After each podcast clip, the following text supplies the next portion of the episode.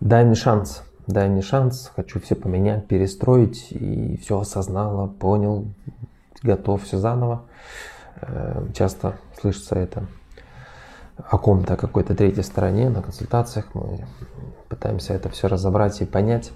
Но э, шанс, э, шанс кому-то дать нельзя. Ровно как и наоборот, что вам кто-то дать шанс. Нет.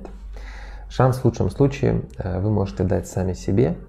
И для чего? Для того, чтобы понять, как правильно строить отношения со своей стороны.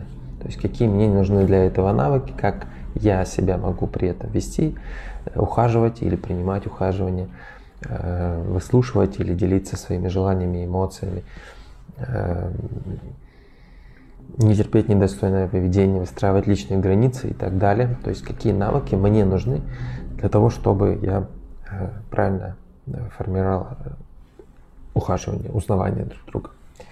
И на это и дается шанс. И он дается только себе. И от этого гораздо проще уже будет э, формировать отношения. Почему? Потому что не зависит с той стороны э, на то, как вы будете формировать навыки. Это никак не зависит. Допустим, да, дали шансы. Допустим, он изменил, и она его верну, пустила обратно домой, чтобы все там